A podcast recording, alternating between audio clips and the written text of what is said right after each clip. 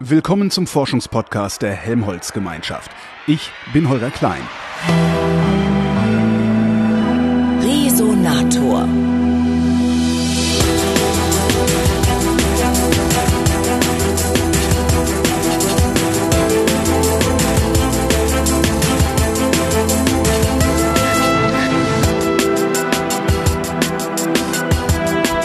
Bin ans Alfred Wegener Institut gefahren und zwar nach Potsdam, da in die Zweigstelle und mir gegenüber sitzt der Leiter der Atmosphärenforschung am AVI und Professor für Atmosphärenphysik an der Uni Potsdam, der Markus Rex. Hallo Herr Rex. Hallo Herr Klein.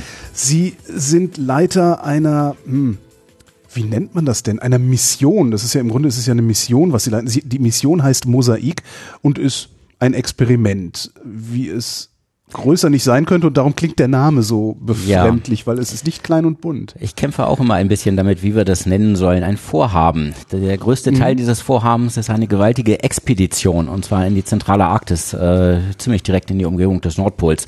Das Gesamtvorhaben besteht natürlich aus ganz viel mehr, nämlich die ganze Wissenschaft, die da drumherum stattfindet und äh, die Daten auswertet, die Modellierung äh, der Klimamodellierung verbessert. Das alles gehört zu diesem Vorhaben dazu. Deswegen haben Sie schon recht, es ist nicht einfach nur nur als eine Expedition anzukündigen, denn die Expedition ist zwar der größte, der spektakulärste und auch der abenteuerlichste Teil davon, aber nicht alles. Fangen wir mit dem abenteuerlichsten Teil an. Was um Himmels Willen machen Sie? Also ich, ich weiß es natürlich, aber ich will es von Ihnen hören.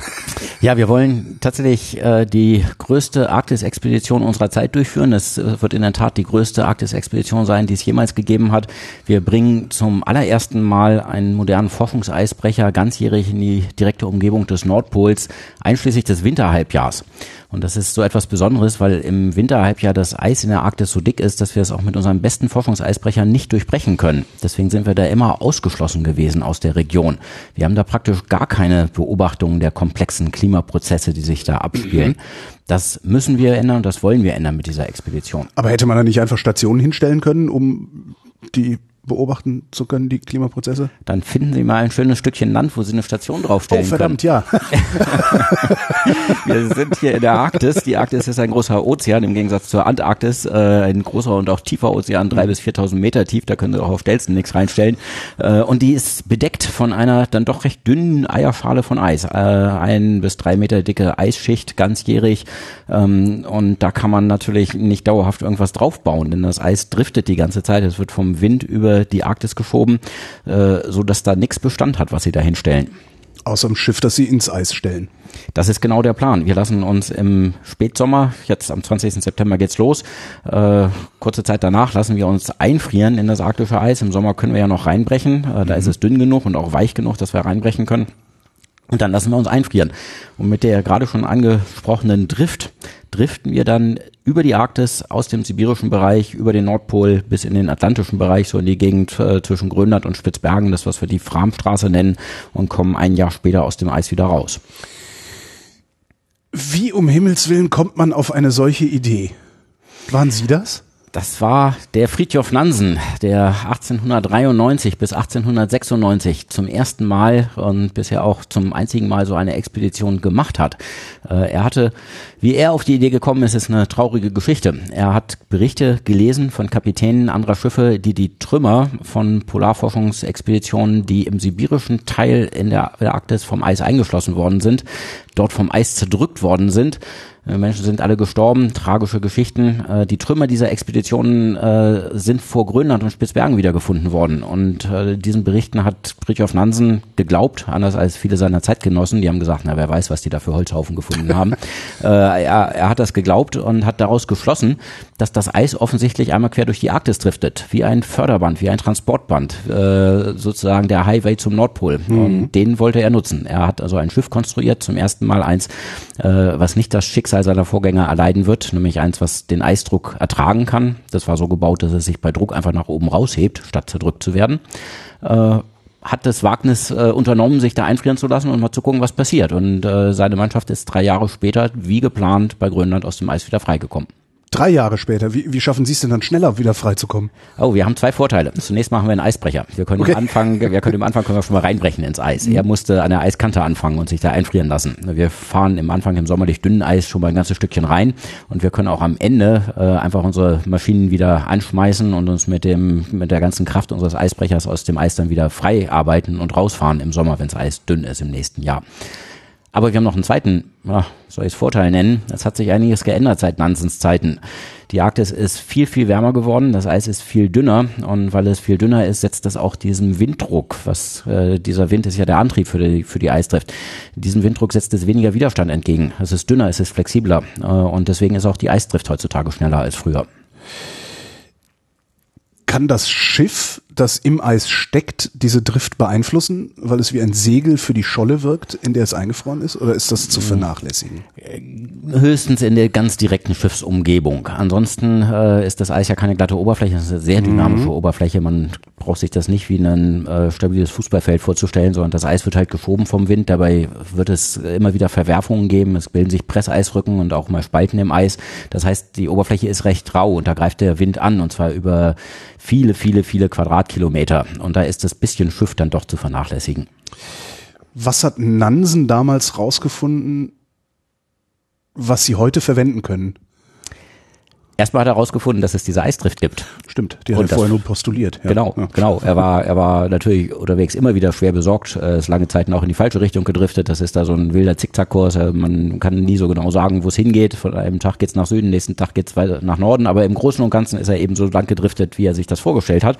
Und, und genau auf Grundlage dieses Wissens, dass wir das gesehen haben, dass das funktioniert, äh, haben wir ja unsere Expedition jetzt geplant. Und genauso werden wir es auch machen. Ohne Nansen würden wir das gar nicht so planen. Das andere, was er getan hat, er hat schon Eisdickenmessungen gemacht. Er hat natürlich auch Temperaturmessungen gemacht. Das sind so die simplen Parameter, die wir ja auch aus der Zentralarktis auch ganzjährig kennen. Wie misst man Eisdicken? Bohren oder durchbohren? Okay. Damals äh, war das dachte, die gibt so Enterprise-Maschinen, die dann irgendwie so scannen. Ja, wir haben heute auch was moderneres. Äh, glücklicherweise müssen wir nicht heute äh, die Eisdicken alle durchbohren messen. Wir haben jetzt auch elektromagnetische Verfahren. Wir können äh, die Eisdicken auch ohne durchzubohren messen. Äh, das konnte Nansen damals nicht. Der hat tatsächlich durchgebohrt. So, Eisdicken und Temperaturen. So, Richtig. Und das ist jetzt schon ähm, eine wichtige Information für uns, weil wir in beiden Parametern, sowohl bei den Eisdicken als auch bei den Temperaturen, sehen, wie gewaltig sich die Arktis schon verändert hat. Ähm, wir haben auch automatische Bojen, die durch die Arktis driften, die auch simple Dinge wie Eisdicken und Temperaturen messen können, aber eben nicht die komplexen Klimaprozesse, die wir untersuchen wollen. Kommen wir gleich vielleicht nochmal zu. Ähm, aber schon von diesen Bojen wissen wir, dass es lange nicht mehr so kalt wird in der Zentralarktis, äh, wie die Temperaturen, die Nansen damals noch gemessen hat. Ähm, er hatte Temperaturen äh, um die minus 55 Grad mhm. teilweise im Winter. Äh, das kommt heute in der Arktis nicht mehr vor. Das Eis ist viel dünner geworden. Damit isoliert es auch schlechter den warmen Ozean von der saukalten Atmosphäre. Ähm, und wir äh, haben unten unsere, unser großes Wärmereservoir, Ozean minus 1,5, minus 1,8 Grad Celsius, so dicht dran an der Oberfläche, weil das Eis dünner geworden ist, dass es gar nicht mehr geht, dort Temperaturen von minus 55 Grad zu bekommen. Wie viel haben wir da mittlerweile? Jetzt haben wir äh, als tiefste Temperaturen, die wir so erwarten, minus 45 Grad. 10 Grad, das ist viel, oder?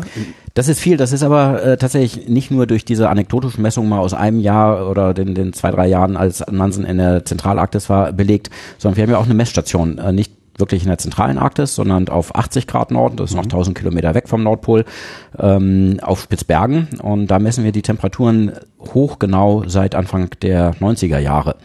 Äh, wir sehen, dass wir im Jahresmittel äh, einen kräftigen Temperaturzuwachs haben, aber insbesondere im Winterhalbjahr einen ganz ausgeprägten positiven Temperaturtrend. Da wird es gewaltig wärmer.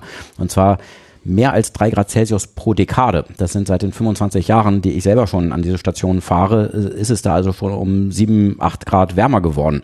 Alleine in der Zeit. Und deswegen ist das auch völlig, passt das völlig ins Bild, dass Nansen damals zehn Grad wärmere, kältere, tief, tiefere Temperaturen gefunden hat. Warum wird es im Winter wärmer und nicht im Sommer?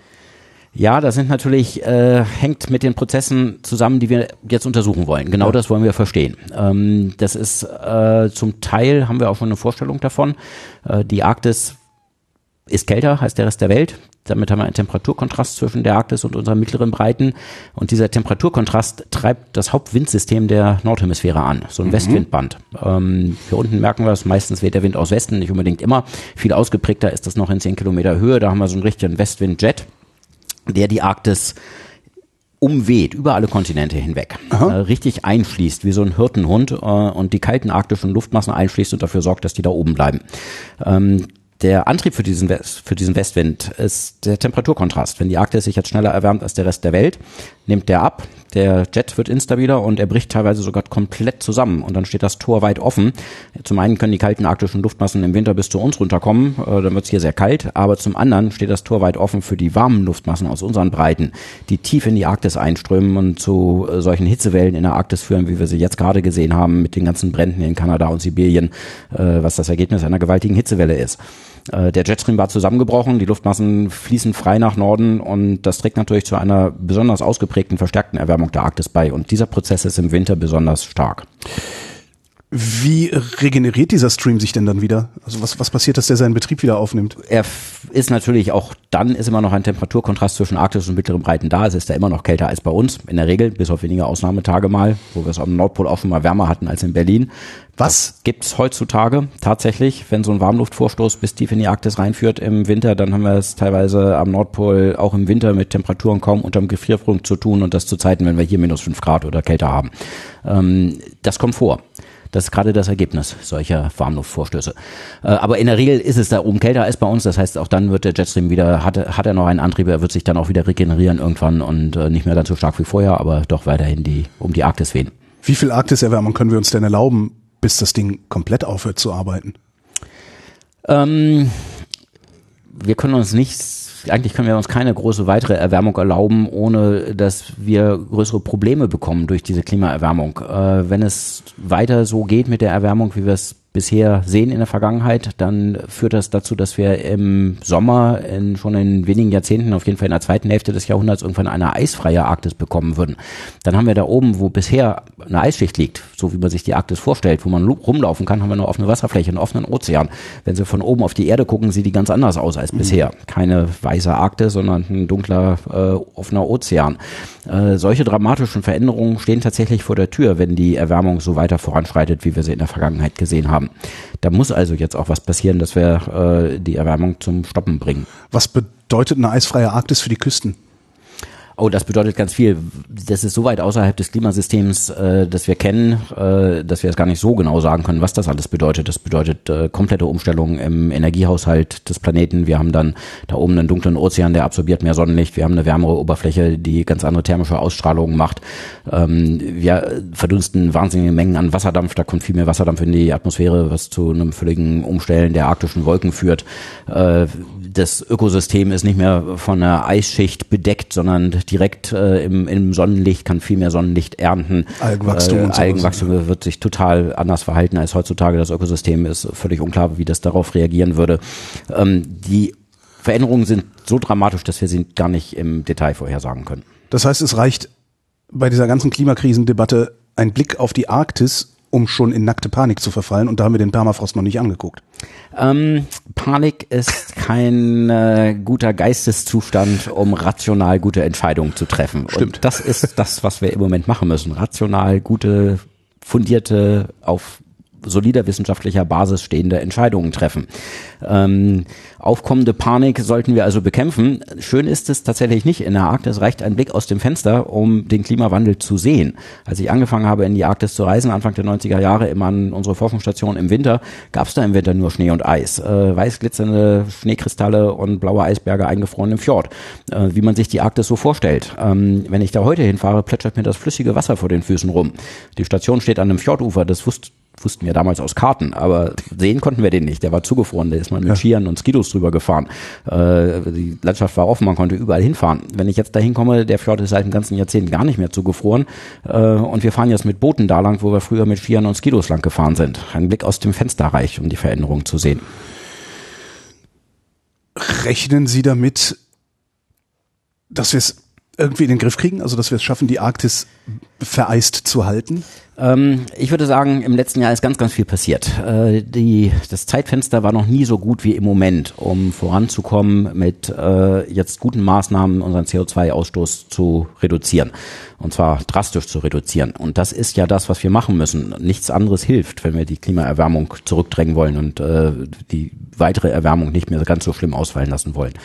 Ähm, im Moment haben wir eine Situation, und ich glaube, die ist zum großen Teil im letzten Jahr entstanden, als so viel Aufmerksamkeit für das Thema jetzt auch in der breiten Bevölkerung angekommen ist, dass, glaube ich, wenn Sie die Menschen auf der Straße fragen, hey, sind Sie der Meinung, dass wir mehr gegen den Klimawandel tun müssen, dann kriegen Sie vermutlich mehrheitlich die Antwort ja. Dieses Jahr sind trotzdem so viele geflogen wie noch nie. Ja, da kommen wir zu dem zweiten äh, Aspekt von dem Ganzen. Wenn Sie irgendeine Maßnahme fragen, sind Sie der Meinung, ja. dass wir das und das machen sollten, um den Klimawandel zu bekämpfen, da kriegen Sie für keine dieser Maßnahmen eine Mehrheit.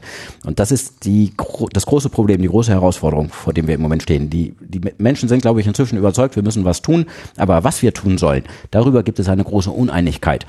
Nun wir haben ja schon eine Menge erreicht. Im letzten Jahr, glaube ich, ist diese Mehrheit für wir müssen was tun erreicht worden. Wir müssen die nächsten ganz wenigen Jahre, denn viel Zeit haben wir nicht mehr, nutzen, um uns darauf als in einem gesellschaftlichen Prozess darauf zu verständigen, was wir tun müssen und dafür auch die Mehrheiten zu bekommen, denn das geht in einer Demokratie nur mit der Mehrheit der Bevölkerung. Aber was wir tun müssen, ist doch eigentlich klar, oder? Ich, da, da brauchen wir doch nur mal Leute wie Sie zu fragen. CO2-Ausstoß äh, ja. minimieren. Aber wie und wo wollen wir das machen? Wollen wir das äh, im Wesentlichen beim Heizen machen, im Wesentlichen bei der Stromerzeugung, im Wesentlichen beim Individualverkehr? Äh, sollen wir das Fliegen also wenn ich mir das alles so angucke, würde ich sagen, ja, überall, weil äh, einzelne Sektoren reichen gar nicht. Da, da sind Sie genau da, wo ich auch denke. Wir müssen völlig sektorenübergreifend denken. Die Tonne CO2, die freigesetzt wird, der ist das völlig egal und dem Klima ist das völlig egal, ob die aus dem Autoauspuff oder aus dem Schornstein eines Kohlekraftwerks kommt oder aus, ob die aus einer Wohnungsheizung kommt. Wir müssen völlig sektorübergreifend äh, gleichmäßig äh, Regeln schaffen, CO2-Ausstoß zu bepreisen. Ähm, das können wir über einen Zertifikatehandel machen, über eine CO2-Steuer, wie auch immer. Das muss gestaltet werden. Da brauchen wir einen gesellschaftlichen Prozess, der jetzt auch sich genau anguckt, wie, wie will die Bevölkerung das. Das muss sozial ausgewogen gestaltet werden. Die das heißt, dass die Einnahmen daraus auch der Bevölkerung wieder zurückerstattet werden. Und äh, ich denke, Konzepte, das pro Kopf der Bevölkerung zurückzuerstatten, sind recht gut, weil wir dann ähm, eine soziale Ausgewogenheit haben. Äh, mhm. Äh, Leute mit geringem Einkommen oder äh, haben in der Regel auch einen geringeren CO2-Fußabdruck. Die würden aber aus dem Aufkommen so einer Steuer sogar mehr rauskriegen, als sie einzahlen über die Verteuerung der Energiepreise. Ähm, es würde total gerecht sein. Der, der viel ausstößt, wird am meisten belastet dadurch und da wird dann auch äh, nach Wegen gesucht, weniger auszustoßen. Und das ist ja der gewünschte Effekt. Zurück zum Mosaik. Was heißt Mosaik eigentlich? Mosaik steht ist, auf der Kaffeetasse. Ne? Ja, hier steht tatsächlich äh, nicht das komplette Akronym drauf und diese Akronyme sind immer kompliziert. Das ist das Multidrifting Ob, äh, Multidisciplinary Observatory äh, for Arctic. Äh, ich muss passen. Na gut, wo kriegt man so eine Tasse her? Äh, diese Tasse hier ist äh, von einem unserer geschätzten äh, Teilnehmer privat produziert worden Verdammt. und der hat mir eine geschenkt. Die gibt es nur in limitierter Aufga Auflage, die kriegen sie gar nicht. Schade drum. So, äh, Arktis trifft heute. Welche, naja, Ergebnisse ist wahrscheinlich die falsche Frage. Mit welchen Experimenten bewerfen Sie die Arktis? Wir bewerfen die Arktis mit äh, Experimenten aus allen Bereichen der Klimawissenschaft. Ähm, und zwar wirklich aus übergreifend interdisziplinär aus allen Bereichen Atmosphäre, Ozean, Meereis, Ökosystem, Biogeochemie. Das sind so die Hauptkomponenten des arktischen Klimasystems. Ähm, und wir wollen gerade die Kopplungsprozesse verstehen. Und deswegen müssen wir alle Disziplinen an Bord haben. Und dafür ist das Schiff eigentlich viel zu klein, aber wir haben alles irgendwie an Bord. Aber ist doch schon so groß. Äh, ja, 100 14 Meter lang, äh, passen schon 100 Leute drauf. Aber das sind immer noch nicht genügend eigentlich äh, für das reichhaltige wissenschaftliche Programm, was wir vorhaben. Trotzdem, wir müssen interdisziplinär alle diese Disziplinen an Bord haben und wir haben uns auch die besten weltweit aus allen diesen Bereichen rausgesucht, so dass wir ein ganz schlagkräftiges Team haben, um gerade diese Kopplungsprozesse anzugucken. Wie sieht das mit dem Energiehaushalt aus? Wie viel Energie fließt denn jetzt aus dem Ozean, dem warmen Ozean, durch dieses dünne Meereis in die äh, saukalte, minus 45 Grad kalte Atmosphäre. Ähm, wie kommen Wie misst man das? Tja, also Sie kommt- hatten doch nicht einfach nur unten. Thermometer, oben Thermometer und die Differenz ist dann der, der Energiefluss gewesen, oder? Die Differenz ist noch lange kein Energiefluss, Ja. das ist eine Temperaturdifferenz. Ja, die eben. Energieflüsse zu messen ist sehr komplex. Die werden getragen sowohl im Ozean, in der obersten Ozeanschicht, als auch in der untersten Atmosphärenschicht durch kleine Verwirbelungen in der Strömung. Ähm, jetzt gibt's, wenn der Wind über das Eis weht, äh, gibt's äh, Presseisrücken, da entstehen kleine Wirbel.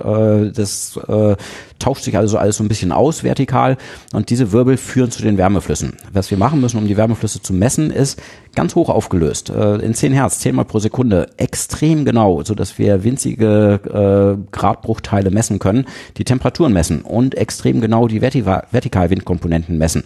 Und wenn wir dann gucken, der Wind, der von unten nach oben weht, wenn es da gerade mal in so einem Eddy, in so einem Wirbel ein kleines bisschen von unten nach oben geht äh, und dabei wärmere Luft kommt äh, als die Luft, die von oben nach unten kommt, dann können wir daraus ausrechnen, wie groß der Wärmefluss gerade ist. Und das ist eines, ein ganz kleines, aber ein sehr wichtiges äh, unserer vielen, unserer Hunderten von verschiedenen Messgeräte, die wir da betreiben. Ich versuche gerade mir vorzustellen, wie das Gerät aussieht, das das macht. Ich, ich habe nicht die leiseste. Jetzt sind, jetzt sind wir hier im Radio, sonst würde ich Ihnen gerne auf meinem äh, Computerbildschirm äh, was zeigen. In, äh, mit Audio funktioniert das nicht so richtig gut. Das sind äh, hochpräzise Windmessgeräte, die über Ultraschall-Messstrecken messen, wie die Windkomponenten aussehen oder hochpräzise, ganz äh, schnell reagierende Temperaturmessgeräte, äh, die an meteorologischen Masten, wir haben einen Mast dabei, der ist 13 Meter hoch, befestigt werden in unterschiedlichen Höhen, sodass wir diese Wärmeflüsse auch in unterschiedlichen Höhen messen können. Gab's das schon oder haben Sie das dafür erfunden? Diese Messgeräte gibt es schon. Die, Okay. die werden äh, weltweit auch in, in völlig verschiedenen äh, Klimazonen und Oberflächengestalten eingesetzt. Äh, auch über Wäldern misst man diese Wärmeflüsse. Die sind da ganz anders, weil die Rauigkeit eines Waldes von oben, wenn dann Wind drüber weht, eine ganz andere ist als die Rauigkeit einer Wiese und die ist wieder ganz anders als die Rauigkeit von Meereis. Äh, auch die vertikale Stabilität, also wie leicht es zu Verwirbelungen kommt, ist total unterschiedlich in all diesen Bereichen. Äh, in den gerade angesprochenen Bereichen haben wir darüber Daten. Wie das in der Zentralarktis im Winter, wenn keine Sonne mehr weht, äh, über Meereis aussieht, tja, das wissen wir nicht. Da müssen wir hin und messen. Sie sagten hunderte von Einzelexperimenten. Ja, mindestens. Können Sie runterbeten? Äh, nicht im Detail unbedingt jedes einzelne, äh, in den größeren Gruppen schon. Ähm, das sind ja viele Geräte aus Wissenschaftsdisziplinen, die mir zunächst mal auch etwas ferner lagen, wie Ökosystemforschung, äh, Biogeochemie. Aber da ist was ganz Spannendes passiert über die letzten Jahre. Wir haben eine ganze wissenschaftliche Community geformt, die es so vorher noch gar nicht gab. Es gab die Atmosphärenforscher, es gab die Eisforscher und es gab die Ozeanforscher und auch die Ökosystemforscher und so weiter. Ähm, aber diese interdisziplinäre äh, Arktis-Forschungscommunity, die haben wir erstmal gebaut. Wir haben angefangen miteinander zu reden, wir haben angefangen unsere Sprachen zu verstehen und Wann haben Sie angefangen? Wie, wie viel Vorlauf hat Mosaik? So etwa im Jahr 2010, 2011, da ging es so richtig los äh, Okay. mit mit diesen Entwicklungen und das ist schon ein paar Jahre her. Seitdem haben wir schon sehr viel miteinander gesprochen. Ich kann Ihnen inzwischen sagen, was ein Koppepode ist. Und da bin Ein ich was? ganz ein Koppepode. Koppepode. Ein kleines Lebewesen, was unter dem Eis äh, im Ozean lebt und da äh, Phytoplankton abgrast und aufisst. Ähm, das sind Dinge, die habe ich gelernt, weil ich ganz viel jetzt mit Ökosystemforschern gesprochen habe in der Vergangenheit. Die können Ihnen wahrscheinlich inzwischen sagen, was ein Eddy in der Atmosphäre ist und wozu der gut ist. Ähm, da ist eine Menge passiert. Das war ein sehr, sehr spannender und, und fruchtbarer und toller Prozess. Sie beobachten Klimaprozesse. Wenn, wenn so jemand wie Sie Klimaprozesse sagt, was, was meinen Sie da eigentlich damit? Wir meinen die Prozesse, die die Eigenschaften des Klimasystems bestimmen. Das sind Energiebilanzen, Stoffflüsse, also Wasserdampfflüsse, äh, natürlich ganz stark im Klimasystem. Äh, die Prozesse, die Meereisdicken und Verdriftung und Meereisverformung bestimmen. Die Prozesse, die die Winde in der Atmosphäre beeinflussen. All das, was äh, das Klima ausmacht. All diese Prozesse müssen wir uns angucken. Wenn Sie sich diese Prozesse angucken, können Sie dann sehen, was Treiber ist und was nur, wie nennt man das Gegenteil vom Treiber? Sie wissen schon. äh, was darauf reagiert. Was auf darauf den reagiert, Antrieb. genau. Ähm, das ist häufig nicht mal klar. Die Dinge sind in Interaktion. Es gibt Mhm. nicht diese linearen Kausalketten. Das eine treibt das andere und das treibt wieder jenes und das sorgt hinterher dafür, dass der Wind äh, morgen in die Richtung weht statt in die Richtung. Unterwegs hat der Wind auch schon seine Richtung geändert. Das hat Rückwirkungen auf äh, den ursprünglich als Treiber angesehenen Mechanismus. Sprich, die Dinge sind gekoppelt, äh, sie wirken alle miteinander in alle Richtungen und sie sind hoch, was wir nennen, nicht linear. Das heißt, wenn Sie irgendeinen äh, Treiber in seiner Intensität verdoppeln, dann werden die anderen nicht einfach äh, durch Verdopplung ihrer Intensitäten darauf reagieren, mhm. sondern da kommen ganz komische Dinge bei raus. Und diese komplexen, nicht-linearen Interaktionen im Klimasystem, das sind gerade die, die wir uns angucken müssen. Deswegen müssen wir damit so vielen Leuten hin. Da reicht es nicht, ein Thermometer an einer automatischen Driftboje langdriften zu lassen oder von oben aus dem Weltall aus hunderten von Kilometer Höhe ganz grob auf das System zu gucken, wo wir die Prozesse gar nicht erkennen können, die uns interessieren. Wenn Sie dann auf dem Schiff sind und die Experimente aufbauen und die, die, die Versuche durchführen, passiert das alles gleichzeitig oder müssen Sie auch da dann wieder ja, im Grunde Strahlzeit vergeben, wenn man so will? Äh, wir haben für alles ganz toll ausgefeilte Pläne. Sobald ja. wir ankommen, sind die wahrscheinlich, wenn sich alles herausstellt, dass das Eis hinfällig ist, die Eisbedingungen sind anders, als wir dachten, dann haben wir äh, komische Wetterereignisse und dann müssen wir das Eis anpassen. Aber Pläne haben wir sehr strukturierte. Wir haben äh, eine Grundstücksverwaltung auf dem Eis, damit jede Gruppe weiß, äh, wo sie das Eis auch verwenden dürfen. Wir ah, okay, du Planquadrat A7 und okay. Exakt so, denn wir sind Klar. ein ganzes Jahr da. Die Leute wollen so unfassbar viele Löcher durch das Eis bohren, um ganz viele Proben zu bekommen, dass wir aufpassen müssen, am Ende, für die, die später kommen, noch ein bisschen Eis zu haben und nicht schon alles durchbohrt zu haben. Mhm. Äh, wir müssen aufpassen, dass wir uns mit unseren Messungen nicht gegenseitig ins Gehege kommen. Das heißt, räumlich haben wir sehr gut strukturierte Pläne. Wenn Sie sich die angucken, dann sieht das aus wie so ein Stadtplan von Downtown Manhattan mit den ganzen Kabeln, Stromkabeln, die da liegen, die Datenleitungen, die Laufwege, die Scooter-Tracks, äh, die Bereiche, wo es absolut dunkel bleiben muss, damit das Ökosystem nicht gestört wird. Denn die wollen ja das Ökosystem in der Polarnacht angucken, ne? nicht im Scheinwerfer unseres Schiffes. äh, das, das wäre jetzt nicht so hilfreich. Ähm, all solche Dinge äh, sind da eingezeichnet und wir haben auch einen sehr äh, strukturierten zeitlichen, äh, zeitlich gestapelten Ablauf. Äh, wiederholt sich jede Woche. Ein Tag ist das äh, ist die große Eis- und Schneebeprobung. Äh, Leute gehen raus, äh, bohren ganz viele Löcher, machen Schneegräben, um Schnee aus verschiedenen Tiefen zu holen und, und machen all solche Sachen. Äh, andere Tage sind dafür vorgesehen, dass wir unser ferngesteuertes, äh, am Kabel befindliches U-Boot äh, unterm Eis, ein Tauchroboter betreiben, um zu gucken, was das Ökosystem denn da so treibt in der Dunkelheit der Polarnacht äh, und ein paar Proben zu nehmen. Andere Tage sind wieder für andere Messungen vorgesehen.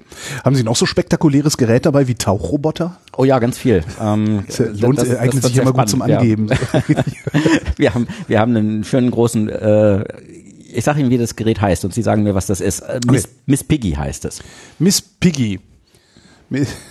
Ein riesengroßes, aufblasbares Schwein. Sie sind verdammt Ich habe nicht nah die leiseste Ahnung, was man da... Ein Ballon. Wir blasen das mit Helium auf. Ja machen das an einen Draht und, und das sieht aus wie das sieht lassen, aus wie ein Schwein. sieht aus wie ein Schwein und nee, lassen, es, es, ist ein es ist rot und nicht rosa, okay. aber ansonsten ansonsten stimmt das schon fast, es ist nicht ganz die Form eines Schweins, es ist ein bisschen aerodynamisch geformt, aber Ähnlichkeit äh, kann man nicht von der Hand weisen und es wird in zwei Kilometer Höhe über unserem äh, Expeditionscamp stehen, äh, so dass wir dann einen Draht haben, an dem wir bis in zwei Kilometer Höhe ganz viele Messinstrumente betreiben können. Ah, das heißt, das Ding schwebt die ganze Zeit, Sie fädeln die Dinger hoch und runter, die Instrumente. Ja, wir äh, holen auch das Ding hoch und runter. Ähm, okay wir haben da verschiedene äh, Strategien, um Messungen zu machen. Äh, wie ist denn der Ablauf der Expedition? Also alle schiffen ein und werden dann eingefroren, sind dann ein Jahr lang von der Außenwelt abgeschieden. Das, so ist es heute nicht. Ganz mehr, so ne? ist es glücklicherweise nicht. Da, so hat das Plansen damals gemacht. Ja. Äh, die sind eingeschifft und losgefahren und da wusste keiner, ob man die Menschen jemals wiedersehen würde. Damals nur Männer natürlich. natürlich. Ähm, die waren äh, weg, keine Kommunikation mehr und es war eine große Überraschung, dass sie nach drei Jahren wieder aufgetaucht sind. Ähm, wir haben zum einen Kommunikation, wir können nach Hause telefonieren, äh, die ist keine große Bandbreite, wir können keine Videoverbindungen, jedenfalls keine hochaufgelösten Videoverbindungen machen, denn die Zentralarktis ist der letzte Fleck unseres Planeten, wo wir keine guten äh, Satellitenverbindungen haben. Die stehen also, nämlich leider alle über dem Äquator, die Kommunikationssatelliten. Also auch kein Netflix. Bahnmechanischen Gründen, kein Netflix, äh, kommt nicht in Frage. Ähm, aber äh, wir können also kommunizieren und wir werden auch äh, die Teilnehmer der Expedition regelmäßig mal austauschen. So immer zwei bis drei Monate bleiben die an Bord mhm. ähm, und werden dann ausgetauscht. Das machen wir im Anfang, wenn das Eis noch dünn genug ist, mit Partnereisbrechern, die vorbeikommen und es ist auch wieder neu. Schönes Wort. Äh, ja, wir haben Eisbrecher aus, also insgesamt sind es fünf Eisbrecher, die wir betreiben. Die zentrale Polarstern, die unser Forschungs-, unser Expeditionsschiff ist. Vier weitere Eisbrecher aus Russland, Schweden und China mhm. unterstützen uns, äh, bringen uns Treibstoff vorbei und tauschen Personal aus. Und das geht im Anfang und dann am Ende, wenn es wieder Sommer geworden ist und das Eis wieder dünn ist. Und ansonsten haben wir äh, in der Zeit der Isolation, wenn das Eis zu dick ist, vor, eine Landebahn auf dem Eis zu bauen. Und dann können wir mit Flugzeugen dorthin fliegen, landen und Leute austauschen. Wie baut man eine Landebahn auf dem Eis? Riesiges Bügeleisen, um das mal glatt zu machen? da bräuchten wir verdammt viel Energie für, um das glatt zu bügeln. Ähm, dafür haben wir neues Equipment gebaut, extra äh, bauen lassen, haben das getestet an Alpengletschern, nämlich eine Fräse, die angelehnt ist an Fräsen, die man beim Autobahn baut, um Beton wegzufräsen, mhm. äh, die wir so modifiziert haben, dass man damit gut Eis wegfräsen kann. Und die wird an einen Pistenbully geschraubt und dann fahren wir mit dem Pistenbully übers Eis und machen das schön glatt. Äh, das Problem ist, dass das Eis von sich aus erstmal nicht glatt ist, weil wir diese meterhohen, zwei, drei, vier Meter hohen Presseisrücken da drin haben und die müssen weggefräst werden. Allein das dürfte dann schon mal einen Monat dauern, ne? Das dauert. Das ist eine aufwendige Arbeit. Äh, das hängt sehr davon ab, wie die Eisbedingungen sein werden. Und wir sind gespannt, wie es klappen wird wenn Sie es nicht schaffen, die Hunderten von Experimente aufzuzählen, was, was sind denn die spektakulären? Also was sind die, wo Sie sagen, wow, also wo es Ihnen einen Schauer über den Rücken jagt? Ja, spektakulär sind die Dinge durch ihren wissenschaftlichen Wert. Ganz ja. kleine Instrumente, die sind unscheinbar. Äh, die messen die Strahlung zum Beispiel. Die Strahlung, die Wärmestrahlung, die von oben kommt. Zum mhm. Teil aus der Atmosphäre und zum Teil von den Wolken. Sie messen auch die Wärmestrahlung, die von unten, vom Erdboden kommt, von der Eisoberfläche, die ja auch Wärmestrahlung aussendet. Und sie messen auch die reflektierte sichtbare und die direkte Sonneneinstrahlung direkt von der Sonne und von, von dem Himmelslicht. Ähm, das ist nicht spektakulär, aber es schließt uns die Energiebilanz. Wenn wir, ich hatte Ihnen eben schon erläutert, wir können mit diesen kleinen, mit den Geräten, die die äh, Verwirbelung in der Atmosphäre messen, die Wärmeflüsse messen. Ja. Dazu kommen jetzt aber natürlich noch die Strahlungsflüsse. Und wir müssen die gesamte Energiebilanz schließen, denn letztlich interessieren wir uns ja dafür, wie geht's mit der Temperatur in der Arktis weiter. Und die Temperatur reagiert immer auf Imbalancen im, im Energiesystem. Und deswegen müssen wir das Energiesystem schließen. Das heißt, diese Messinstrumente werden uns bahnbrechende Ergebnisse liefern. Äh, zum ersten Mal werden wir uns angucken können, welche Strahlungswirkung eigentlich die arktischen Wolken haben, wie viel Wärmestrahlung geht von denen aus und wie stark streuen sie das Sonnenlicht zurück. Das hängt davon ab, ob die flüssig oder äh, gefroren sind. Und auch das wissen wir nicht, wenn wir aber mit anderen Messinstrumenten angucken, wie viel Wolkentröpfchen Eiskristalle sind und wie viele flüssig sind, auch bei minus 30 Grad Celsius.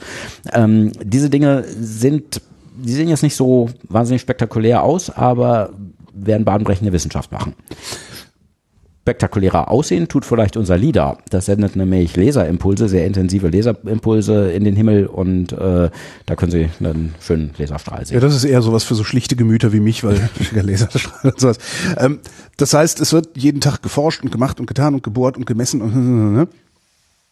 Das ist ja im Prinzip erstmal eine relativ langweilige Angelegenheit. Rechnen Sie damit, dass es so Heureka-Momente gibt?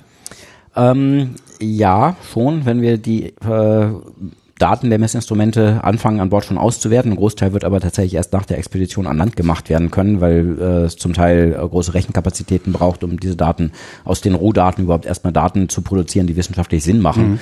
Mhm. Äh, von da muss man äh, sehr aufwendige Algorithmen draufschmeißen, was wir dann erst nach der Expedition an Land machen werden. Ähm, es gibt aber ganz sicher schon unterwegs immer mal wieder Momente, wo wir plötzlich was verstehen, wo wir plötzlich begreifen, ach so funktioniert dieses System. Ja. Das sind die Terme, die hier dafür sorgen, äh, dass es heute so und so aussieht in unserer Umgebung. Welche das sind, kann ich Ihnen aber tatsächlich im Vorhinein nicht sagen. Da müssten wir ja nicht hinfahren, um uns das anzugucken. Stimmt. Sie wissen ja vorher schon, was Sie hinterher rausgefunden haben wollen oder gerne rausgefunden hätten. Wie lange werden Sie rechnen müssen, um alleine Ihren, Ihren Anspruch erstmal zu erfüllen, dass danach noch Heerscharen von Doktoranden wahrscheinlich kommen, sich die Daten nochmal vornehmen, davon Richtig, abgesehen. genau. Das geht dann Jahrzehnte noch weiter, weil ja. es wahrscheinlich auf ewige Zeiten äh, vergleichbare Daten aus der Zentralarktis nicht geben wird. Ähm, wir haben ja ein großes übergeordnetes Ziel. Wir wollen die Klimaprozesse der Zentralarktis erstmal besser verstehen, dann Prozessmodelle dafür konstruieren, die das äh, in einer kleinen Skala nachproduzieren können. Damit können wir auch testen, ob wir alle äh, Sachen berücksichtigt mhm. haben, ob wir es wirklich verstanden haben. Und auf Grundlage dieser Prozessmodelle dann Module für die großen Klimamodelle konstruieren, um diese Klimaprozesse der Zentralarktis in unseren weltweit betriebenen globalen Klimamodellen korrekt abbilden zu können. Zurzeit müssen die ja alle raten und irgendwas da reinpacken äh, und Annahmen darüber machen, wie die Prozesse ablaufen. Letztlich ist also die Verbesserung der Klimamodelle, so dass wir eine robuste Darstellung der Arktis in den Klimamodellen haben, das Ziel. Und das ist auch der letzte Schritt dieser ganzen Kette und kommt deswegen natürlich erst ganz am Ende der äh, gesamten Wissenschaft. Äh, das wird so drei, vier, fünf Jahre nach der Expedition sein. Dazwischen haben wir aber immer wieder die Durchbrüche schon, wenn wir einen Einzelprozess jetzt richtig verstanden haben, wenn wir ein mhm. Prozessmodell richtig haben und deswegen uns auch davon überzeugt haben, das verstehen wir jetzt, äh, die schon bahnbrechende Wissenschaft sind und in hochkarätigen Zeitschriften Zeitschriften erscheinen werden. So schnell, wie sich die Bedingungen in der Arktis ändern, besteht die Gefahr, dass sie zu spät kommen? Dass ja, die Erkenntnis da ist in fünf Jahren und die Arktis, über die es diese Erkenntnis gibt, schon gar nicht mehr so existiert? Ja, die Arktis ist im ständigen Fluss im Moment. Äh, wir wären natürlich gerne auch äh, vor längerer Zeit schon mal da gewesen, um uns den Zustand anzugucken. Es gab schon mal ein Ex eine Expedition, nicht in der Zentralarktis, sondern äh, in der Buforsee, südlich von 80 Grad Nord, also nicht wirklich in dem Nordpolgebiet, ähm, auf sehr viel dickerem Eis. Mhm. Vor 20 Jahren, als das Eis noch dicker war und außerdem ist das eine Region der Arktis, wo das Eis einfach sehr viel dicker ist, sodass wir die Prozesse mit mehrjährigen dicken Eis schon etwas besser verstehen. Äh, das gibt es aber heutzutage in der Arktis kaum noch, dieses mehrjährige dicke Eis. Es gibt fast nur noch ein- oder zweijähriges dünnes Eis. Ähm, und deswegen ist schon das, was wir, was damals gemessen worden ist von den Kollegen äh, für die Erfassung der heutigen Arktis fast obsolet. Äh, aber natürlich gibt uns das im Raum der Prozessmodelle im Parameterraum einen weiteren Punkt. Wir ja. müssen natürlich gucken, dass unsere Prozessmodelle die Prozesse richtig erfassen für das ganze Spektrum von dicken, dünnen und gar mhm. keinem Eis. Und äh, deswegen haben wir da schon einen wertvollen Parameterpunkt äh, abgedeckt von der Expedition vor 20 Jahren. Wie viele Menschen sind beteiligt an der Expedition? Also Sie machen das ja in mehreren Schichten, wenn ich Sie richtig verstanden genau. habe. Genau, wir tauschen ja das Personal an Bord aus. Mhm. Äh, deswegen haben wir verschiedene Phasen in der Expedition. Dann haben wir die Leute, die direkt auf Polarstern äh, auf sich aufhalten werden. Dann haben wir noch die Besatzungsmitglieder unserer Partner-Eisbrecher. Wenn man die alle zusammenrechnet, werden wir während der Expedition äh, auf jeden Fall über 500 Menschen in der Zentralarktis haben. Das zeigt auch schon, was das für eine gewaltige logistische Herausforderung ist, äh, das alles auf die Beine zu stellen. Stimmt, da gibt's ja nicht mal so ein Bütchen, wo man sich ein Bier holen kann oder sowas. Da haben wir keine Würstchenbuden. Ähm. Es muss alles dabei sein. Vergessen ist keine Option. Nachsenden geht nicht. Äh, und äh, wir müssen auch dafür sorgen, dass alle Leute immer sicher unterwegs sind. Und wir müssen auch äh, für Treibstoff und Nahrungsmittelnachschub sorgen für unser zentrales Expeditionsschiff. Auch das muss alles ganz genau geplant werden. Wie viele Menschen sind dann ständig äh, vor Ort, also auf Polarstern? Äh, gleichzeitig auf Polarstern während der verschiedenen Phasen haben wir entweder 101 oder 102 Personen an Bord. Wer ist die eine Person, die den Unterschied macht? Sie. Das hängt davon, das hängt etwas davon ab, äh, ob wir, wie viel Wetterbeobachter wir dabei haben. Äh, da können wir, äh, gibt es etwas Flexibilität. Sie sagten, vergessen und nachliefern ist nicht drin. Das ist richtig. Überhaupt nicht. Überhaupt nicht. Also erst wenn wir der nächste Versorgungseisbrecher kommt, äh, was im Winter äh, ein halbes Jahr dauern kann. Äh, Aber ansonsten Flugzeug? haben wir dann die Flugzeuge im Winter, also in der Zeit äh, im Frühjahr, wenn das Eis richtig dick ist, wo man mal leichte Sachen mit nachliefern kann. Aber man kann jetzt nicht sagen, okay, verdammt, wir haben zu wenig Treibstoff für unsere Skidus eingepackt, wir brauchen jetzt noch mehr Benzin und äh, da können wir keine Dutzende von Benzinfässern mit dem Flugzeug einfliegen. Dafür sind diese kleinen Maschinen nicht geeignet. Was wird schiefgehen? wenn ich, wenn ich Ihnen das jetzt äh, sagen könnte, dann würde ich dafür sorgen, dass es nicht schief geht. Äh, die, erste, die erste große Herausforderung ist, dass wir in der Region, wo wir starten wollen, äh, überhaupt geeignete Eisbedingungen finden. Wir wollen ja eine ganze Forschungsstadt auf das Eis bauen. Dafür brauchen wir irgendwie zumindest erstmal eine stabile Scholle, ähm, wo wir uns sicher drauf bewegen können. Und das Eis hat sich in diesem Jahr schon wieder extrem weit zurückgezogen. Mhm. Ähm, in der Startregion haben wir schon noch solche Schollen. Wir haben jetzt noch mh, hm, wenige Wochen Zeit, bis wir da ankommen.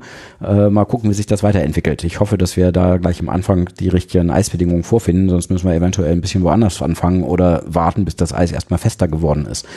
Das nächste ist, wir wissen ja nicht, wo wir langfahren. Das, äh, wir driften da lang, wo das Eis lang driftet. Wir haben also Sie haben nicht mal eine grobe, also, ja, also wir kommen irgendwann bei Spitzbergen wieder raus oder so ähnlich war das. Ne? Wir, wir, wir haben eine Planung für alles, aber jetzt warten wir mal, was die Natur mit unseren Plänen ja. so macht. Ähm, ja. Wir haben natürlich Eisdriftstatistiken, die kann man ausrechnen aus äh, Satellitendaten, die ganz genau die Eisoberfläche fotografieren. Da kann man so kleine Strukturen sehen, die kann man Tag für Tag verfolgen. Daraus Driftvektoren, also Bewegungsabschnitte äh, Tag für Tag äh, daraus bestimmen. Die können wir mathematisch umsetzen und ausrechnen, wo wir lang gedriftet wären, wenn wir in einem dieser Jahre uns hätten einfrieren lassen an verschiedenen Orten. Ähm, das haben wir für 15 Jahre und daraus können wir eine Statistik machen und äh, sagen, in diesem Bereich werden wir lang driften. Aber das ist schon ein gewaltiger, großer Streubereich. Äh, das zeigt schon, dass wir es eigentlich nicht gut wissen. Und außerdem wissen wir ja nicht, ob nicht das 16. Jahr vielleicht nochmal ein bisschen anders aussieht oder komplett anders als die 15 Jahre, aus denen wir das kennen. Das heißt, da ist schon noch eine ganze Menge Spannung drin. Wie findet man eine stabile Scholle? Einfach mal gegenfahren und gucken, ob es ja auch keine große Flächen mit dem Hubschrauber abfliegen und drauf gucken. Also mhm. zunächst mal grob aus Satellitendaten schon mal vorerkunden, wo es solche Schollen gibt. Wir haben sehr hoch aufgelöste äh, Satellitendaten von Radarsatelliten, äh, die auch durch die Wolken durchgucken. Äh, die Space Agencies äh, machen sogar extra Daten-Downlink für uns, um diese höchst aufgelösten Daten aus unserer Region runterzulinken. Das sind so viele Daten, die können sie gar nicht weltweit runterbekommen vom Satelliten. Aber unsere Expeditionsbereiche werden eben extra von äh, allen großen Space Agencies äh, runtergelinkt, sodass wir die Daten auch haben. Die bekommen wir auch jetzt schon täglich. Ich gucke schon täglich drauf und gucke mir an, wie das da so aussieht. Ähm, damit können wir grob auswählen, wo wir hinwollen. Wenn wir dann da sind, setzen wir uns in den Hubschrauber und fliegen große Strecken ab und gucken uns das Eis von oben an. Wenn uns das geeignet aussieht, dann landen wir mal kurz, machen eine Eisdickenmessung, um zu wissen, wie dick das da ist. Das kann man nämlich leider vom Satelliten aus nur sehr, sehr, sehr grob bestimmen, also eigentlich gar nicht wirklich gut. Ähm, und darauf beruhend werden wir uns dann eine schöne Eisscholle aussuchen. Sie sagen immer wir, das heißt, Sie sind die ganze Zeit dabei. Ich bin äh, von den insgesamt zwölf Monaten, die wir eingefroren sein werden, im Eis neun Monate unterwegs. Davon sieben Monate an Bord von unserem eigenen Schiff und die anderen Zeiten sind die An- und Abfahrtzeiten mit unseren Partnereisbrechern.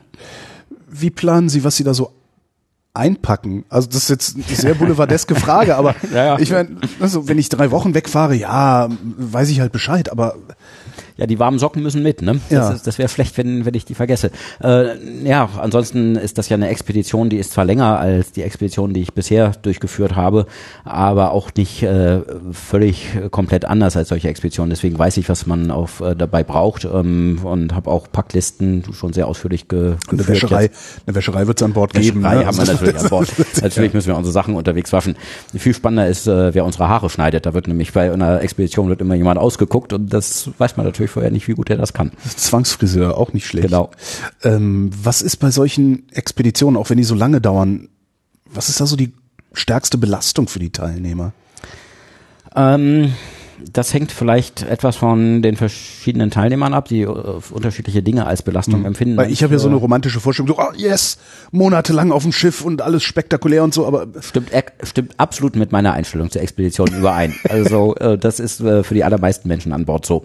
Ähm, die Stimmung an Bord ist immer hervorragend. Jeder ist sich darüber bewusst, gerade Teil von etwas Einzigartigem zu sein und als einer der ganz wenigen Menschen die Möglichkeit zu haben, dabei zu sein. Ähm, das, das elektrisiert, das, äh, alle Leute sind enthusiastisch, also die Stimmung ist immer, ist immer fantastisch. Dann sind wir natürlich ähm, der ersten Zeit, äh, nach fast ein halbes Jahr in kompletter Dunkelheit. Da herrscht die Polarnacht. Wir sind nicht weit weg vom Nordpol. Äh, da ist auch kein Schimmer-Tageslicht mehr tagsüber zu sehen. Das kann Menschen negativ beeinflussen. Äh, andererseits wissen wir auch, dass wir ein kleines, eingeschworenes Team von Menschen sind, äh, in einer lebensfeindlichen Umgebung, 1000 Kilometer weg bis zur nächsten menschlichen Seele. Wir wissen, dass wir alle aufeinander angewiesen sind und achten auch sehr aufeinander und, und gucken, dass es jedem gut geht. Und wenn jeder mal, wenn irgendjemand mal einen Durchhänger hat, dann wird er auch gleich wieder reingezogen in die Aktivitäten der, der anderen und äh, da, da versackt also niemand, auch in der Polarnacht nicht. wie lange arbeitet man dann eigentlich an Bord? Gibt es da so richtige Schichtpläne, so acht Stunden Arbeiten, acht Stunden Schlafen, acht Stunden Freizeit? Oder? Wir versuchen dann einen strukturierten Tag aufrechtzuerhalten. Das ist für Ta Polarnacht und auch Polartagbedingungen ganz wichtig. Ähm, das hilft den meisten Leuten sehr, weiterhin ihren 24-Stunden-Rhythmus aufrechtzuerhalten und strukturiert zu leben. Von daher gibt es das schon. Die Schichten werden aber länger sein als acht Stunden. Wir haben so viel zu tun, dass wir äh, die Freizeit wird äh, ein rares und kostbares Gut werden. Haben Sie überhaupt genug Zeit? Nein. Wir haben weder genügend Menschen noch genügend Zeit. Aber wir müssen auskommen mit dem, was wir haben. Und es ist ja fantastisch, was wir im Vergleich zu dem, was an Forschung bisher in der Zentralarktis gemacht werden konnte, was wir da jetzt für bahnbrechende Sachen tun können. Äh, Und da müssen wir Prioritäten setzen und das Wichtigste angucken. Und die unwichtigeren Dinge gehen dann halt einfach nicht. Wenn Ressourcen keine Rolle spielen würden, ähm, wie lange würden Sie dann unterwegs sein wollen? Erstmal würde Dauerhaft. ich äh, so eine Expedition sicherlich nicht nur einmal, sondern mindestens alle paar Jahre machen, um auch Veränderungen anzugucken. Das ist ein, das wäre ein guter zusätzlicher Aspekt, der aber nicht absolut notwendig ist, denn wir wollen ja die Prozesse verstehen und wenn wir die Prozesse verstanden und richtig äh, modelliert haben, dann können wir die Veränderungen angucken, äh, indem wir die Modelle für verschiedene CO2-Konzentrationen der Atmosphäre zum Beispiel betreiben. Trotzdem wäre es schön, auch diese Veränderungen dann in der Natur nochmal äh, sich angucken zu können und zu vergleichen mit dem, was die Modelle bringen. Äh, deswegen alle paar Jahre so eine Expedition ist aber natürlich illusorisch. Das ist ja auch für die, es gibt nur eine bestimmte wissenschaftliche Community, die dann auch erstmal jahrelang damit beschäftigt ist, diese Daten auszuwerten. Das- Stimmt, ist ein Personalproblem Das skaliert eher. ja alles Ja, nicht. ja, Das ist stimmt, tatsächlich ein ja. Personalproblem. Die sind ja alle daran beteiligt in irgendeiner Art und Weise. Ähm, das andere ist ein Ressourcenproblem. Wir haben ein Budget für diese Expedition von etwa 140 Millionen Euro. So viel braucht es auch, sonst kann man solche Forschung auf der Skala gar nicht machen. Es geht einfach nicht. Und natürlich kann man solche äh, Mittel nicht alle paar Jahre bewegen. Wir haben schon mehr Geld für mehr Scheiß ausgegeben, so als Gesellschaft. Ne? Das Also kann man so ist jetzt sehen, aber in diese, in diese Reihe wollen wir uns sehr gerne nicht einreihen. Sind Sie denn vielleicht in der Lage, aus den Expeditionsdaten, aus den Expeditionserfahrungen äh, von diesem Ausflug, Ausflug auch schön, Hm. ähm, irgendwelche neuartigen Geräte zu konstruieren, die das Ganze automatisiert durchführen können, sodass sie sagen, so wir werfen jetzt hier 17 Bojen ab und die funken halt die ganze Zeit Daten nach Hause, sodass wir unser Experiment im Grunde weiterführen können, ohne dass wir Menschen dahin schaffen müssen. Wir sind ja im Prinzip ständig dabei. Äh Technologieentwicklung voranzutreiben, automatisierte Messgeräte zu entwickeln, äh, um, um bestimmte Dinge auch automatisch in den schlecht zugänglichen Polarregionen äh, messen zu können. Mhm. Das ist ja eine der, der Aufgaben, die das Alfred Wegener Institut ganz ernst nimmt und, und sehr gut vorantreibt. Ähm, diese Technologieentwicklung ist ein starkes Standbein dessen, was wir tun. Aber die komplexen Interaktion zwischen den verschiedenen Elementen des Klimasystems, was ich Ihnen gerade genannt habe, das wird auf absehbare Zeit keine automatisierten Messinstrumente geben, die so etwas angucken können. Äh, Sie können kein äh, äh, Tauchroboter äh, unter dem Eis tauchen lassen, ohne daneben ein Schiff zu haben, der das Ganze bedient und mit äh, Energie versorgt. Sie können diese kleinen Verwirbelungen äh, in der Atmosphäre und im Ozean nicht messen, wenn sie dann nicht ein ganz aufwendiges Messgerät, was definitiv Menschen zum Betrieb braucht, mhm. äh, dahinstellen. Sie können die Eigenschaften von Wolken äh, die mikrophysikalischen Eigenschaften, wie viele Tröpfchen gibt es da pro Kubikzentimeter, wie viel von denen sind flüssig und wie viele sind gefrorene Eiskristalle, können Sie nicht mit automatischen Messinstrumenten anschauen. Von daher ja, äh, viele grundsätzliche Sachen versuchen wir mehr und mehr automatisiert zu erfassen, sind da auch ganz äh, vorne dran in der Technologieentwicklung. Aber zum anderen auch nein, wir werden, um diese Klima, die gekoppelten Klimaprozesse zu beobachten, immer Menschen vor Ort brauchen. Wie haben Sie eigentlich die Wissenschaftlerinnen und Wissenschaftler, die an Bord gehen, ausgesucht? Also dürften sich doch um einen Faktor 100 mehr beworben haben als wir sind, wir sind überrannt worden, natürlich. Äh, es ist der gesamten wissenschaftlichen Community klar, dass das die Chance, und zwar die einzige in ihrer Lebenszeit sein wird, um Forschung im Winter in der Zentralarktis machen zu können. Wie, äh, wenn Sie überrannt sagen, haben Sie irgendwann gesagt so, jetzt machen wir eine Ausschreibung oder hat sich das so gerüchtehalber um den Globus äh, gesponnen und ständig? Genau, äh, Ausschreibung. Wir haben keine Zeitungsannoncen geschrieben, äh, wir machen eine tolle Expedition, wer möchte mit. Ähm, so lief das nicht, sondern äh, wir haben natürlich wissenschaftliche Kollegen angesprochen, auch die wir kannten, auch äh, in der Anfangsphase, als die Pläne entwickelt wurden schon, äh, um hier ein schlagkräftiges Team zusammenzustellen. Und natürlich weiß inzwischen die gesamte äh, Arktisforschung-Community, dass es Mosaik gibt und äh, sehr, sehr viele haben sich darum beworben, mitfahren zu können. Und dann haben wir basierend basierend auf einem Science Board, also einer äh, Gruppe von äh, Wissenschaftlern, die sich mhm. in all diesen Bereichen sehr, sehr gut auskennen, eine Auswahl getroffen der jeweils weltweit führenden Arbeitsgruppen, die die wichtigste Wissenschaft für uns machen und haben die äh, ausgewählt, und, um mitzukommen. Trotzdem wird was fehlen. Was wird es sein? Ähm, wir werden in vielen Bereichen weniger tun können, als wir gerne möchten. Zum Beispiel gucken wir nur punktuell richtig die, äh, was wir die höheren trophischen Level nennen. Sprich die, höheren trophischen Level. Genau. Im Ökosystem die größeren Lebewesen, nicht nur den, äh, das kleine Phytoplankton und das Zooplankton und die äh, Bakterien und die Viren, die da leben, äh, sondern letztlich die Fische, die da ja. rumschwimmen. Das ist für sich genommen eine sehr, sehr schwierige Sache. Wir machen dazu auch Forschung, aber nicht so umfangreich, wie man sich das sicherlich auch wünschen würde aus einem bestimmten Blickwinkel. Äh, wir werden über Echolote gucken, wie viele Fische da rumschwimmen und wir werden auch versuchen, den einen oder anderen zu fangen von mhm. einer Gruppe. Aber ähm, das ist weit von einer systematischen Erfassung der äh, des Fischreichtums oder der, der Anzahl von Fischen und der Arten, die da rumschwimmen, äh, in der Zentralarktis entfernt. Der Grund dafür ist, ähm, dass unser Fokus ja nun mal ist, die Klimamodelle zu verbessern. Mhm. Und auf absehbarer Zeit werden Fische in Klimamodellen tatsächlich immer noch nicht vorkommen, was nicht gut ist, aber die sind einfach, das ist das Ökosystem zu komplex, dass wir zunächst mal nur hoffen können, die äh, grundsätzlichen äh, Mechanismen ins Ökosystem reinzubekommen, aber zu diesen höheren trophischen Leveln, die späteren Vertreter der Nahrungskette, da wird es immer komplexer und auf absehbare Zeit wird das nicht der Fall sein und deswegen ist das ein sehr, sehr wichtiges und spannendes Gebiet, aber für uns etwas randständig. Das heißt, das Phytoplankton gehört tatsächlich zum Klimasystem? Ganz gewaltig. Das Phytoplankton äh, setzt chemische Substanzen frei, die äh, ins Wasser gehen, aus dem Wasser in, durch das Eis in die Atmosphäre diffundieren. Das sind schwefelhaltige Substanzen, äh, unter anderem auch viele andere, die in der Atmosphärenchemie eine große Rolle spielen. Die bilden Aerosole, kleine Schwebestoffe in der Atmosphäre, die wiederum die Wolkeneigenschaften ganz dramatisch beeinflussen können. Die Wolken würden komplett anders aussehen, wenn wir keine Aerosole in der Atmosphäre hätten. Das ist alles aneinander äh, gekoppelt und äh, ist in Isolation gar nicht zu betrachten. Ohne Phytoplankton sieht unser Klimasystem anders aus. Es spielt eine gewaltige Rolle für den Kohlenstoffkreislauf, für die äh, Fähigkeit der Ozeane, Kohlenstoff aufzunehmen und in tiefere Schichten zu versenken. Das spielt auch eine gewaltige Rolle für die, für die Fähigkeit der Oberfläche, Strahlung zu reflektieren. Nämlich das, die Farbe des Wassers verändert sich und insbesondere die Farbe der Schmelztümpel, die sich im Sommer äh, auf dem Eis bilden, bis zu 50 Prozent und teilweise mehr der Fläche ausmachen. Die werden grün, dadurch, dass der Phytoplankton drin wächst. Damit werden sie dunkler und absorbieren mehr Energie. Und da sind wir bei der eben schon sehr ausführlich angesprochenen Energiebilanz. Das hakt alles ineinander. Sie müssen tatsächlich den ganzen Aufwand machen, das alles zu untersuchen. Sie sagten vorhin, äh, einen russischen Eisbrecher, ein chinesischer Eisbrecher.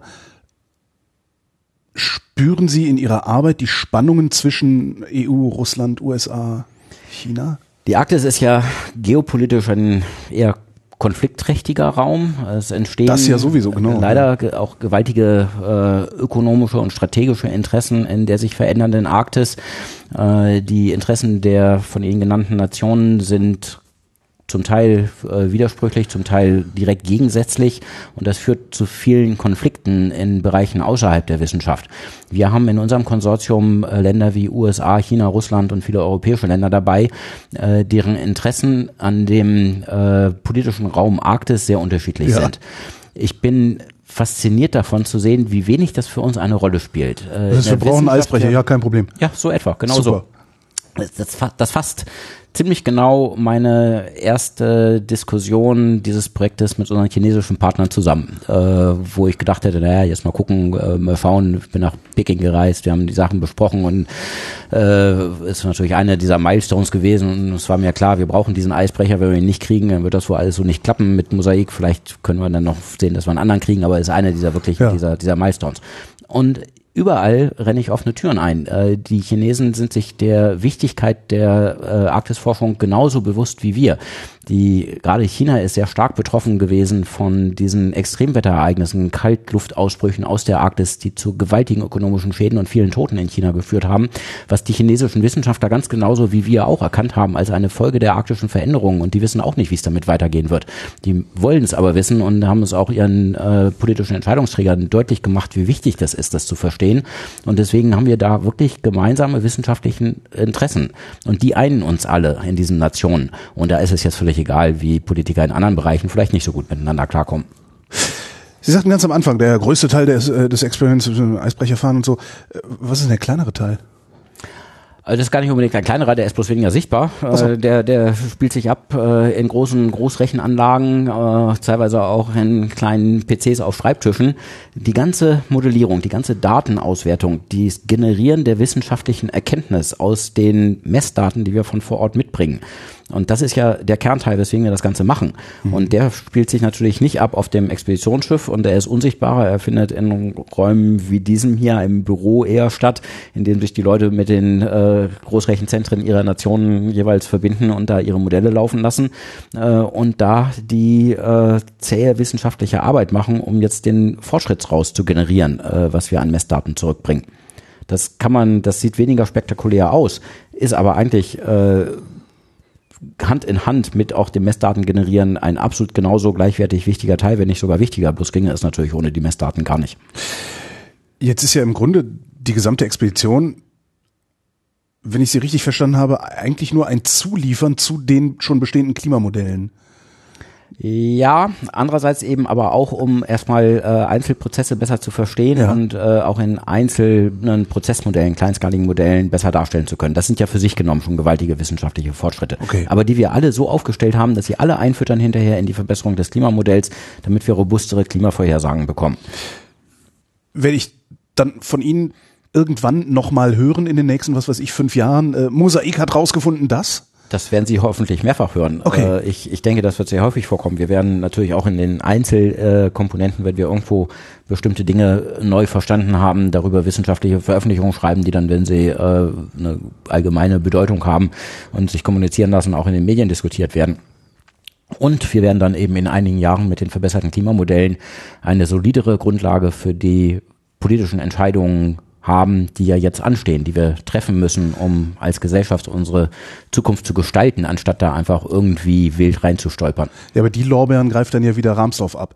Also Och, da, da sind wir völlig, das ist ein sehr guter äh, Kollege von mir und da sind wir leidenschaftslos. Hauptsache, sie führen dazu, dass wir eine verbesserte Klimamodellierung und verbesserte Grundlage für wissenschaftliche Entscheidungen haben. Das ist unser Anliegen.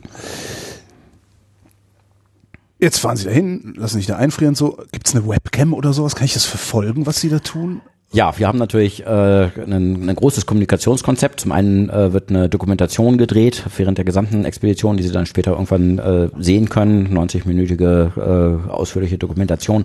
Während der Expedition äh, kommunizieren wir über die sozialen Medien, Twitter und Instagram. Äh, und wir haben zwei Sorten von Webseiten. Eine ganz normale Webseite, die ist ein bisschen statischer, die erklärt mhm. die Hintergründe der Expedition, äh, das gesamte, die gesamte Planung und so weiter. Und auf dieser natürlich auch verlinkt. Die verlinken sich gegenseitig unsere Tage tagesaktuelle Progressive Web App. Das ist sowas wie, wirkt wie eine App, läuft ja. aber im Browser, so dass mhm. Sie da systemunabhängig drauf zugreifen können, vom Computer oder von jedem äh, Pad oder auch äh, Mobiltelefon. Ähm, und die ist tagesaktuell. Da werden Sie äh, ständig unsere Wetterdaten sehen, äh, jeden, jedes Tag, jeden Tag ein neues Bild, äh, kurze Texte, wie es uns gerade geht. Und wenn wir tolle Sachen zu berichten haben, dann werden Sie das da auch finden der Heiko Maas hat ja tatsächlich äh, Mosaik äh, diese Expedition als ein Vorbild dafür, wie er sich vorstellt, wie die Nationen in der Arktis zusammenarbeiten sollten, im UN-Sicherheitsrat in einer Rede recht ausführlich besprochen. Das ist äh, für ein wissenschaftliches Projekt ist das ja nicht äh, ist ja ein ungewöhnlicher Ort, äh, um da wow. erwähnt zu werden. Ähm, das hatte uns überrascht, aber da sieht man, wie weit das auch ausstrahlt in andere Bereiche und wie ich finde, in einer sehr positiven Art und Weise, dass eben wahrgenommen wird, wie gut wir hier auch im Sinne der Völkerverständigung miteinander arbeiten zwischen den 17 Nationen, die ja an Bord sind. Äh, und dass wir das durchaus als ein Vorbild sehen, wie auch andere Bereiche miteinander umgehen sollten. Das ist Ihr Lebenswerk, oder?